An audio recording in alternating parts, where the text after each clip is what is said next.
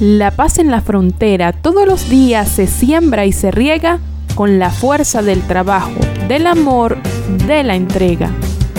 La voz de las mujeres se hace fuerte para construir la paz. Saludos, mi nombre es Susan de Pablos. Actualmente me estoy formando como reportera comunitaria, lo cual me ha llevado a conocer el valor de la comunicación y cómo influye en la sociedad. Como mujer y joven en frontera, he aprendido que la voz del pueblo se debe escuchar, pues es fundamental, ya que así se pueden conocer las realidades que viven en las comunidades, tanto los niños, niñas, adolescentes y adultos.